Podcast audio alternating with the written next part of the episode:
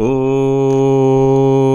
Shri Guru Namaha Harihi Om. Bienvenidos a este podcast número 58. Estamos ya acabando, a punto de terminar la secuencia de rutinas diarias.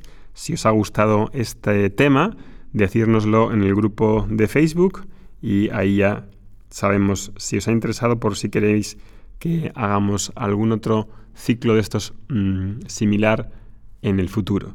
De momento voy a continuar con uno o dos temas que me, que me quedan por fijar y ya pasaremos de ahí en unos días al siguiente, a siguiente tema o secuencia que todavía no sé qué voy a tratar.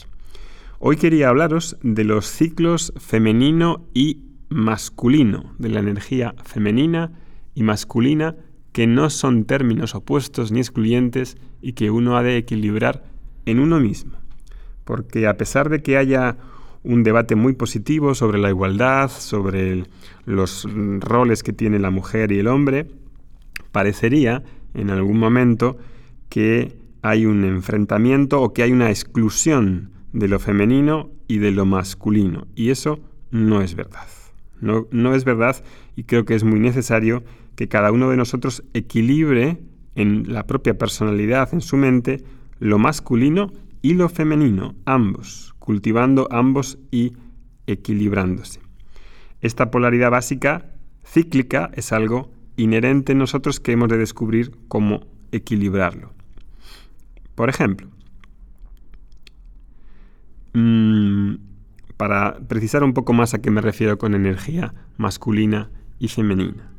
Se podría decir de diferentes formas. Antes hemos hablado en el podcast anterior de la energía rayas, de la energía tamásica. Podría decir aquí hoy, creo que es más conciso hablar en términos de yin y de yang.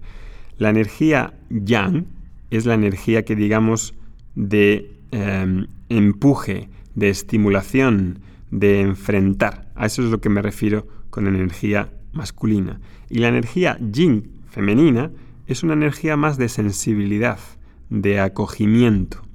Esas dos fuerzas he de reconocerlas cuánto están e, de cultivadas, cuánto están más bajas o más altas en mí. ¿Tengo un exceso de yin o tengo un exceso de yang? ¿En qué ciclo estoy? ¿Cómo puedo equilibrarlo? Por ejemplo, supongamos que hay una mujer que está cansada porque tiene la menstruación. Cuando vienen muchas mujeres al centro de yoga, que tenemos con mi mujer, Centro de Yoga Yengar, vemos esto mucho. Viene una mujer con menstruación y quiere hacer la clase exactamente igual, a la mismo tipo de intensidad y quiere hacer todo lo que están haciendo los demás. ¿Creéis que eso es correcto? Que una persona que tiene la menstruación en su nivel hormonal y lo que está sucediendo en su cuerpo puede hacer lo mismo que otra persona? Por poder hacerlo puede, claro, pero a un precio. En las clases de yoga yengar en general, en los yoga terapéuticos siempre vamos a separar y la mujer eh, que tiene el periodo de menstruación va a hacer una secuencia diferente porque su, su estado hormonal, su estado cíclico, no es el mismo. Biológicamente no es el mismo. La biología determina también la psicología. Y la psicología también determina la biología. Entonces, cuando una mujer tiene el periodo de regla, que es un periodo tamásico de descanso, no tiene ningún sentido entrar en un periodo rayásico en base a tensión y esfuerzo. Entonces, la energía que, que, pega ahí no es la energía yang, es la energía yin del, del acogimiento. Pero por otro lado, supongamos que hay una persona que hace caso omiso de su energía yang, entonces, ¿qué es lo que va a suceder con esa persona? Pues va a estar, se va a sentir abrumada y dominada por toda la cantidad de cosas que siente, por todas las emociones que tiene, por su sensibilidad de estar en ese periodo. Y ahí no voy a poder pensar objetivamente y lidiar con el mundo que tengo enfrente, porque mi mente va a estar coloreada y teñida de esas emociones que me abruman. ¿Qué es lo que preciso hacer ahí para reequilibrarlo? Preciso eh, rescatar mi energía yang masculina para no quedarme en una sensibilidad paralizante.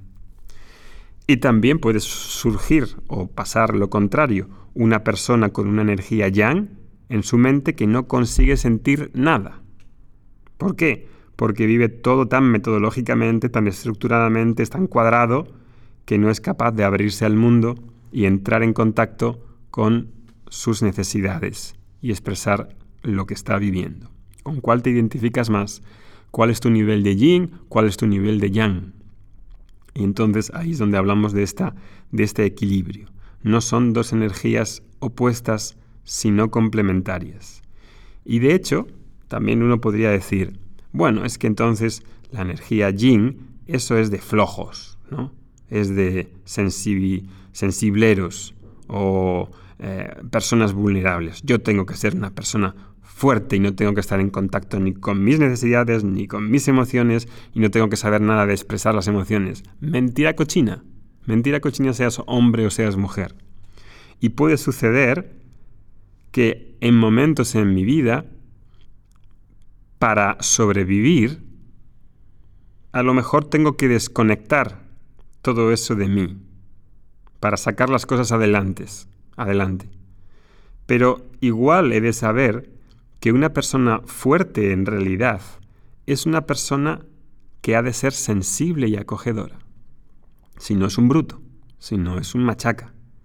Cuanto más sensible soy, más fuerza yang voy a poder generar y cultivar en mí. Piénsalo bien.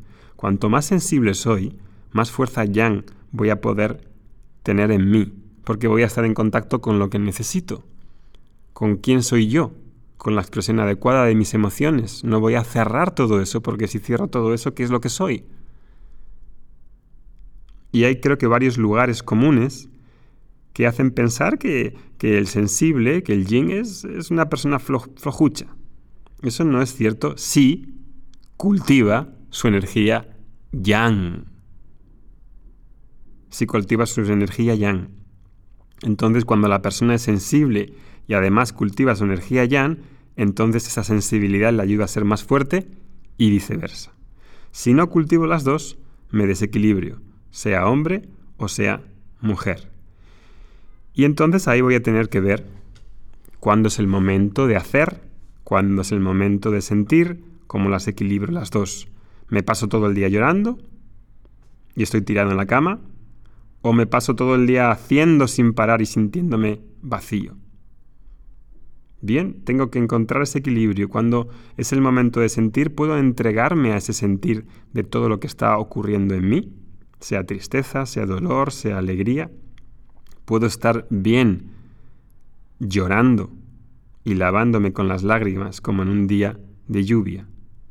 O cuando necesite entrar en contacto con ese animal que llevo dentro de mí, que es en realidad también parte de la fuerza masculina. Cuando, por ejemplo, hago algún tipo de deporte en el que entro en contacto con la energía yang y entro como si tuviese un pequeño animal dentro de mí. Seguro que entendéis a lo que me refiero. Eso es muy necesario también cultivarlo, si quiero ser equilibrado. Cuando conecto con ese animal, puedo, esa energía me puede ayudar a traspasar los límites que pueda ponerme. Puedo conseguir muchas cosas con esa energía. Y entonces, ¿qué es lo que he de hacer para, en definitiva, para reequilibrarme? En el diario puedo decir, puedo apuntar, ¿qué fuerza tengo más baja o tengo más alta? Y puedo fijarme en lo que me quejo. Si estoy diciendo, oh, a ti te di esto, te di lo otro, te acogí, no sé qué, no sé cuántos, seguramente me falta más energía yin. O algo contrario, puedo decir, una persona puede decir, no aguanto la violencia. Quizá cuando dices eso lo que necesitas es precisamente tomar una clase de boxeo. Porque en definitiva el mundo es violencia. La mayoría de los seres humanos se comen a otros. Aunque seas vegetariano, si tienes un jardín, ¿qué es lo que hace tu jardinero o tú mismo cuando estás arreglando el jardín? Estás matando cientos de insectos.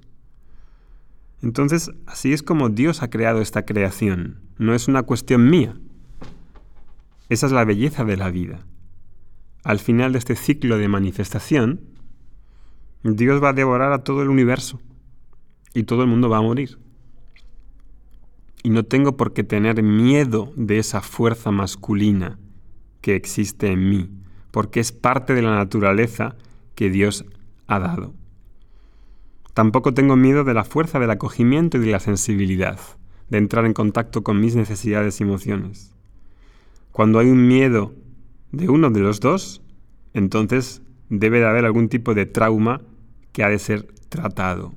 Y por eso esa necesidad de reencontrar y equilibrar constantemente esas dos fuerzas que habitan en cada uno de nosotros. Que tengáis un buen día. Om Harihi Om